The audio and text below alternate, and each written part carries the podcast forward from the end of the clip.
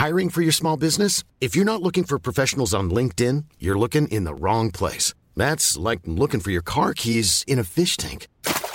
LinkedIn helps you hire professionals you can't find anywhere else, even those who aren't actively searching for a new job but might be open to the perfect role. In a given month, over 70% of LinkedIn users don't even visit other leading job sites. So start looking in the right place. With LinkedIn, you can hire professionals like a professional. Post your free job on linkedin.com slash people today.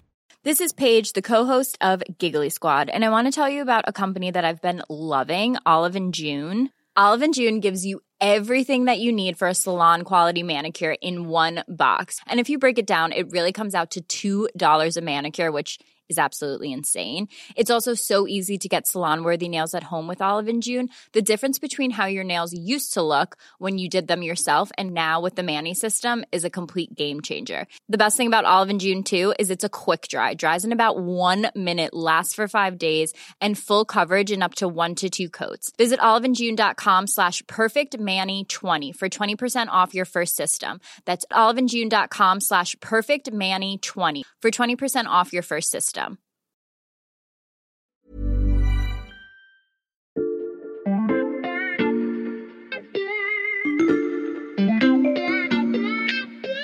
Salut, c'est Xavier Yvon. Nous sommes le lundi 5 septembre 2022. Bienvenue dans La Loupe, le podcast quotidien de l'Express. Allez, venez, on va écouter l'info de plus près. Pour une fois, je vais utiliser le téléporteur de la loupe tout seul. Je vais vous emmener assister à une scène que j'ai moi-même vécue en tant que reporter. Je règle la date, 2 février 2013, et le lieu, Tombouctou, au Mali. C'est parti.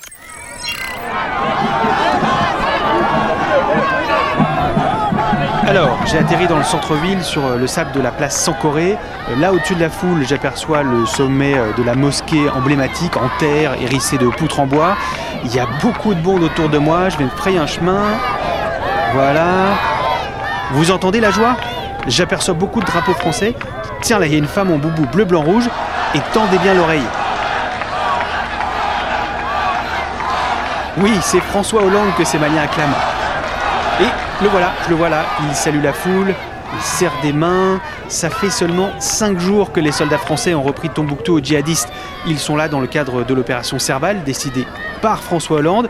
Sa visite est un moment très fort, vous le sentez. Il y a même des bébés nés ces jours-ci qui ont été prénommés Hollande. Bon, je pense qu'on en a assez vu. Gardez bien cette scène en tête, je rentre au studio. Si je vous ai fait revivre cette visite historique, c'est pour vous faire sentir le contraste avec la situation aujourd'hui. Les petits Hollandes maliens ont presque 10 ans maintenant, mais les libérateurs français, eux, ne sont plus là. Ils viennent d'être chassés du Mali par le nouveau pouvoir. Les derniers soldats de la force Barkhane ont quitté le pays le 15 août dernier, après une ultime manifestation contre leur présence. Et à l'image de son armée, la France n'est plus tellement la bienvenue sur le continent. Au Cameroun, en Centrafrique, au Tchad, partout elle recule. Comment la France a-t-elle perdu pied en Afrique? C'est la question qu'on passe à la loupe aujourd'hui. Si vous avez bien suivi la première saison de la loupe, vous savez qui vient de s'asseoir en face de moi dans le studio. Salut Charlotte. Salut Xavier. Charlotte Lalanne, tu es notre spécialiste Afrique ici à l'Express et tu viens de signer une grande enquête sur le déclin français dans son ancien précaré. J'ai lu une citation qui m'a frappé. Attends, je l'ai surlignée. La voilà, je la lis. En Afrique, la France risque de subir un Waterloo intellectuel, militaire, politique et économique. Autrement dit, une défaite intégrale après laquelle personne ne voudra plus d'elle. Charlotte, tu peux d'abord nous expliquer qui prononce ces mots très forts? Eh ben, c'est l'historien camerounais Achille Mbembe euh, qui me l'a dit. Euh, donc historien, politologue, intellectuel. Aujourd'hui, il est prof euh, d'université à Johannesburg, en Afrique du Sud. Et ce qui est intéressant, c'est qu'il n'avait pas de mots assez durs contre la politique africaine d'Emmanuel Macron et que le président français eh bien, lui a proposé d'embarquer avec lui pour euh, réfléchir à la refondation de cette relation Afrique-France. Mais comme tu le vois, il n'en a pas perdu euh, son franc-parler. Et son constat, euh, cette phrase-là que tu viens de citer, est intéressant parce qu'il décrit bien euh, toutes les facettes de ce recul français et en premier lieu donc le Waterloo militaire. Oui, ça on l'a vu, c'est le retrait de l'armée française du Mali. Oui, nos derniers soldats, tu l'as dit, ont quitté le sol malien le 15 août, chassés par la junte au pouvoir au terme d'un pugilat euh, diplomatique entre Paris et Bamako. Six ans plus tôt, 2016, l'armée française s'est retirée, plus volontairement cette fois, euh, de Centrafrique, dans des conditions euh, assez différentes. La force Sangaris s'en va à l'époque avec un bilan assez mitigé, des rebelles qui tiennent de larges portions du territoire à l'est et à l'ouest, et puis l'armée française qui était éclaboussée à l'époque par un scandale d'abus sexuels des soldats français accusés euh, de viol sur mineurs. Le point commun entre ces deux pays, le Mali et la Centrafrique, c'est que dans les deux cas, euh, les militaires français ont été remplacés par des mercenaires russes de la société privée Wagner, qui euh, étend son emprise sur le continent. Oui, le groupe Wagner en Afrique, on en a déjà parlé ensemble dans La Loupe Charlotte, et je ne peux que conseiller à nos auditeurs d'aller écouter cet épisode de la saison dernière. Si je reprends les mots d'Achille Mbembe, que veut-il dire quand il parle de Waterloo économique? C'est simple, en 20 ans, les entreprises tricolores ont perdu la moitié de leur part de marché. Mmh. Alors la France est toujours présente, il hein, ne faudrait pas non plus tout euh, voir en noir, mais l'ennui c'est que d'autres acteurs sont arrivés sur le marché, euh, souvent des puissances émergentes d'ailleurs, euh, la Chine, l'Inde, les Émirats arabes unis. Résultat, bah, si on regarde par exemple les exportations, la France est passée de la première à la quatrième place depuis 2000. Mhm. Et on décroche aussi si on regarde un autre indicateur qui est celui des investissements directs. Donc à chaque fois, la France recule. Oui, et l'un des symboles de ce déclin, euh, même je dirais de ce désintérêt en fait pour l'Afrique, c'est la vente de l'empire euh, Bolloré Logistics, l'industriel français qui, euh, tu le sais, a bâti sa fortune sur le continent, qui, il faut quand même le rappeler aussi, était l'un des symboles de la France-Afrique et de pratiques un peu douteuses, mais qui en tout cas représentait un poids économique colossal eh bien, euh, il s'en va. Et d'ailleurs, sur ce créneau euh, de la logistique, qui est très important, un autre poids lourd a émergé, c'est la Chine. La Chine, dont tu me disais en préparant cet épisode, qu'elle était devenue euh, le patron dans la quasi-totalité des pays francophones, là où la France avant était dominante. C'est ça, c'est que Pékin est le premier fournisseur de marchandises dans une trentaine d'États mmh. sur le continent, et surtout le premier chef de chantier en Afrique. Pour s'en apercevoir, bah, je t'invite à te balader euh, dans les capitales africaines. Tu peux aller au Grand Théâtre National de Dakar, au Sénégal, prendre le métro euh, à Addis Abeba en Éthiopie, rejoindre depuis Nairobi, la capitale du Kenya, l'aéroport, via une autoroute là chinoise. aussi chinoise, sans oublier bien sûr les ports, les barrages et les stades, très important, hein, la diplomatie mmh. du stade euh, de la Chine qui a construit ou réhabilité au total une centaine de stades en 50 ans des infrastructures qui sont toutes très visibles et très euh, tangibles, très concrètes pour la population euh, sur place. Mhm. Et ce qui est intéressant, c'est que tout cela a un impact sur l'image de la France. Je te donne un exemple. Chaque année, le Conseil français des investisseurs en Afrique publie un sondage sur la question.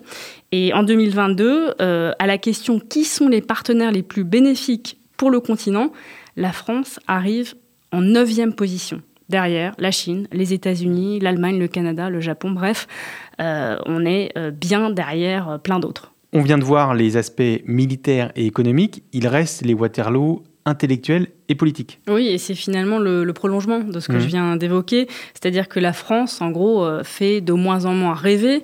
Alors on a vu euh, les manifestations hostiles à la présence française se multiplier un peu partout hein, en Afrique. Alors évidemment, c'est vrai, parfois elles sont manipulées, mais euh, toujours est-il qu'il y a dix ans, eh ben, il y en avait moins. Et puis il y a d'autres signes qui mettent la puce à l'oreille. par exemple, en juin dernier, l'adhésion de deux piliers de la francophonie au Commonwealth, le Togo et le Gabon.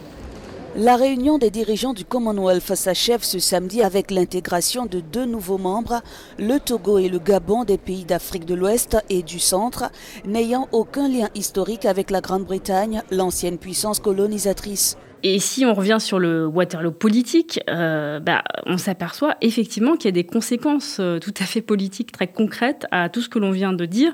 Euh, la meilleure illustration, c'est ce qui s'est passé le 2 mars à New York dans la salle plénière euh, de l'Assemblée générale de l'ONU au moment euh, du vote d'une résolution qui condamnait euh, l'agression de la Russie contre l'Ukraine.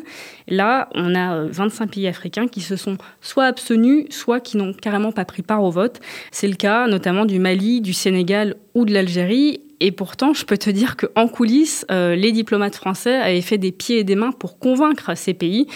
et bah, ça n'a pas marché la France, peu à peu évincée par la Russie et par la Chine, il est temps de se demander comment l'ex-puissance coloniale a pu à ce point se perdre dans son ancien précaré.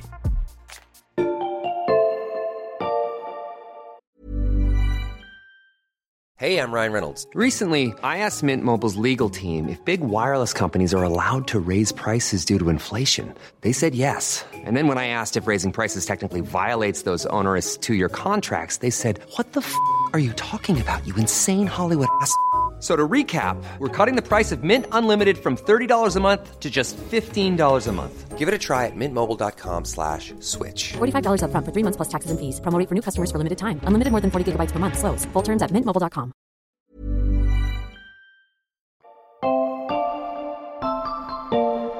Alors Xavier, tu as commencé ce podcast en racontant la visite d'un président français au Mali. Est-ce que euh, je peux t'en raconter une autre? Évidemment, je t'écoute. Voilà, alors on est le 19 mai 2017, trois jours après l'investiture d'Emmanuel Macron. Mhm. Le nouveau président s'envole pour le Mali. En campagne, il avait promis euh, d'aller voir les soldats français de l'opération antiterroriste Barkhane. Sauf que euh, l'équipe du nouveau chef de l'État a prévu un voyage express à Gao, cette ville au nord du pays, sur la base militaire donc. Et ça, euh, bah, sans même passer par la case Bamako. La capitale. Voilà, et surtout pas par le palais de Koulouba, qui est la résidence du président Ibrahim Boubacar Keïta Ibeka. Je te laisse un petit peu imaginer la tête des diplomates français à Bamako quand ils ont appris euh, le programme. T'imagines un petit peu euh, l'offense, le président français qui débarque à Gao comme à la maison et Ibeka spectateur de cette scène. C'était juste pas possible. Donc il y a eu euh, un branle-bas de combat, des coups de téléphone entre Paris et Bamako. Et puis finalement, l'affaire a été rattrapée euh, de justesse. Mais c'est quand même Ibeka, donc le président malien, Mhm. qui a pris son avion pour aller euh, rencontrer Emmanuel Macron à Gao. Ce qui, comme tu peux l'imaginer, avait fait couler pas mal d'encre dans la presse malienne. L'anecdote est stupéfiante, Charlotte, mais pourquoi tu voulais précisément me raconter celle-là? Bah, parce qu'elle en dit long sur euh, la place prise par le militaire dans l'approche française au Mali et d'ailleurs au Sahel de manière plus générale. Tu vois, il y, a un- il y a un diplomate français qui me disait les militaires nous ont piqué l'Afrique. Hmm. Euh, C'est-à-dire qu'on a beaucoup investi euh, sur notre armée pour maintenir une position d'influence, entre guillemets. Je rappelle que sur le continent, on a quand même quatre bases en Côte d'Ivoire, au Sénégal, au Gabon Hmm. et à Djibouti. Et ça, c'est en plus de l'opération extérieure Barkhane. Mais à côté de ça, on a euh, progressivement renoncé à notre soft power. euh, et c'est ce que me disait d'ailleurs un politologue euh, dans mon enquête. Il me disait l'Élysée a, laissé tomber depuis des années tout ce qui pouvait lui apporter un capital sympathie grâce bah, à une diplomatie d'influence classique en fait. Et qu'est-ce qu'il y a dans une diplomatie d'influence classique? Bah, D'abord, peut-être tout simplement euh, connaître le terrain. Mhm. Euh, et ça, visiblement, ça s'est perdu un peu. C'est en tout cas ce que racontent beaucoup de diplomates et de chercheurs, que l'intelligence sur l'Afrique a, a fondu. Il y a eu un premier tournant en, en 1998. On est euh, à l'époque sous la cohabitation Chirac-Jospin. On supprime euh, ce qu'on appelait à l'époque le ministère de l'Afrique, le ministère de la coopération en fait, qui avait été euh, créé sous De Gaulle et qui était, c'est vrai, un peu l'incarnation de la France-Afrique, de cette diplomatie euh, parallèle. Ce ministère devient donc un simple secrétariat d'État placé sous l'autorité du ministère des Affaires étrangères. Et cette réforme, bah, elle est censée normaliser les relations entre la France et l'Afrique, mais elle va avoir un effet pervers, c'est que l'expertise sur le continent, Mm. elle se perd. Là encore, un ancien diplomate euh, me, me racontait, mais nous, à la coopération, comme ils disent, à Mhm. la coopération, on voyageait tout le temps, on voyait tout le monde, euh, et au Quai d'Orsay, bah, on peut passer euh, plusieurs années devant un ordinateur. Donc là, Charlotte, on est en 1998, mais ce n'est que le début de ce désintérêt que tu nous décris. Oui, et en fait, il va y avoir une succession de, de bourdes, de faux pas. Par exemple, en, en 2001, quand l'ancien président sénégalais Léopold Sédar Senghor, euh, poète et académicien, euh, meurt, eh bien, ni Jacques Chirac, ni son premier ministre euh, Lionel Jospin ne se déplacent à Dakar pour ses obsèques, Mm. alors que quand même cet écrivain, c'était un symbole de ce trait d'union entre la France et l'Afrique. Et puis quelques années plus tard, tu te souviens certainement de ce fameux discours, si l'on peut dire, de Dakar de Nicolas Sarkozy, c'était en 2007. Le drame de l'Afrique, c'est que l'homme africain n'est pas assez entré dans l'histoire. Le moins qu'on puisse dire, c'est que cette phrase, elle, elle est bien entrée dans l'histoire. Et en Afrique, je peux te dire qu'on s'en souvient encore. Donc si je résume, Charlotte, il y a la perte d'expertise, ce désamour grandissant et ces bourdes à répétition. Euh, Est-ce que c'est ça qui explique le déclin français en Afrique? Alors c'est en partie ça, mais c'est pas tout. En fait, il y a aussi d'autres outils d'influence qui ont été euh, peu à peu délaissés. Euh, par exemple, la formation des élites. Mhm. Longtemps, la France a été une destination privilégiée des étudiants africains. C'est toujours d'ailleurs le cas, sauf que euh, bah, il devient de plus en plus difficile de venir étudier en France, d'obtenir un visa. Euh, depuis Nicolas Sarkozy, il y a eu un gros tour de vis sur la politique migratoire et on- n'est jamais vraiment revenu euh, dessus. Et puis, en 2019, il y a cette loi qui a multiplié par 10 les frais de scolarité pour les étudiants non européens, donc ça touche directement les Africains. Là aussi, en termes d'image, euh, c'est terrible. Et tout ça, c'est sans compter aussi euh, un désinvestissement plus général dans les outils de la diplomatie, ce qu'on appelle euh, au Quai d'Orsay l'action extérieure de l'État. Donc, c'est la diplomatie culturelle, les alliances françaises, les instituts français qui ont subi des coupes d'effectifs importants ces dernières années. Pareil pour euh, l'outil médiatique. Euh, je te donne un chiffre. Le budget de l'audiovisuel extérieur de la France, donc c'est, tu sais, RFI, France 24, TV5 Monde. voilà, exactement. Donc ce budget-là, eh ben, il n'a quasiment pas bougé depuis 2008. Mhm. Par comparaison, celui de la chaîne russe Russia Today est passé de 23 millions d'euros à 321 millions d'euros depuis 2005.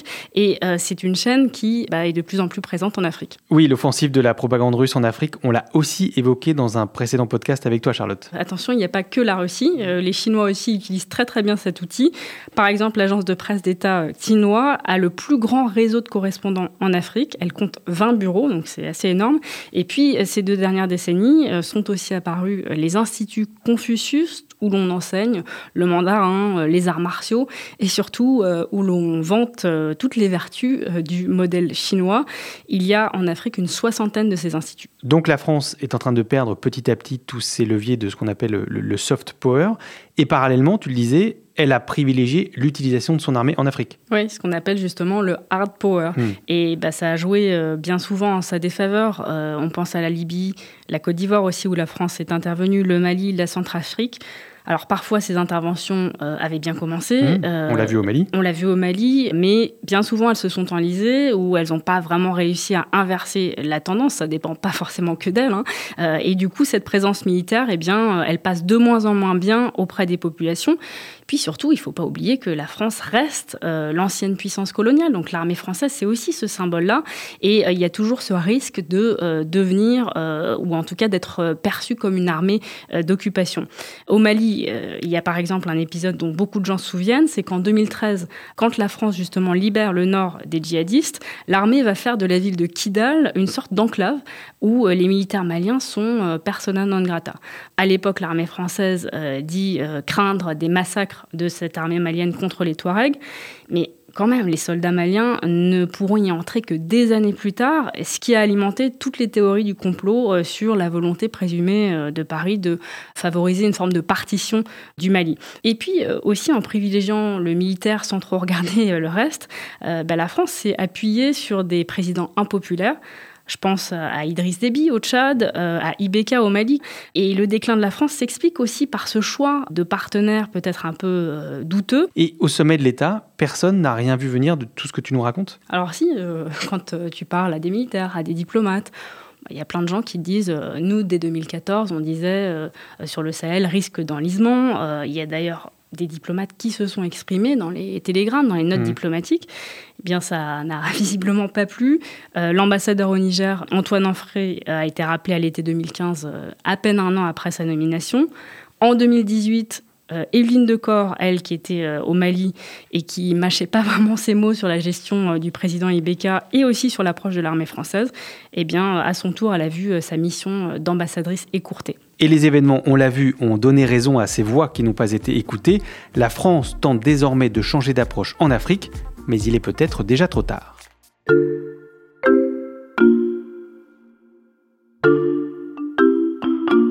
La proposition avec laquelle je viens devant vous, ce n'est pas de décréter seul une nouvelle étape de notre relation. Non, c'est avec humilité de vous proposer d'inventer ensemble une amitié, une amitié pour agir, Réinventer l'amitié avec l'Afrique, c'est ce que promettait Emmanuel Macron dans son discours de Ouagadougou au Burkina Faso en 2017. Est-ce que ces paroles ont été suivies d'actes, Charlotte? Alors, euh, bon, c'est assez mitigé. On ne peut pas dire qu'il n'y a rien eu. Mhm. Oui, il y a eu des gestes. Par exemple, du côté euh, mémorial, euh, des chantiers ont été ouverts avec l'Algérie, avec le Rwanda, surtout, euh, c'est là que ça a le plus abouti, puisque Emmanuel Macron a reconnu la responsabilité accablante de la France dans le génocide des Tutsis au Rwanda en 94.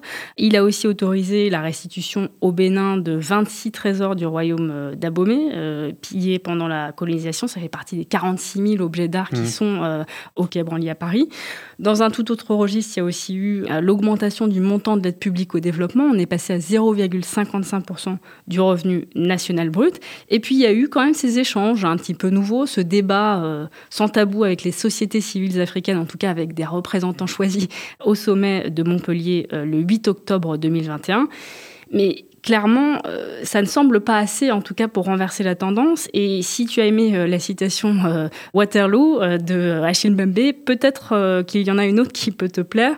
Macron, figure-toi, risque la gorbatchevisation. La gorbatchevisation, alors là, je veux bien une explication de texte. Oui, alors c'est toujours euh, Achille Mbembe hein, qui le mhm. dit, et euh, ce qu'il appelle le risque de gorbatchevisation, bah, c'est une référence évidemment à Gorbatchev à la fin des années 80 en URSS.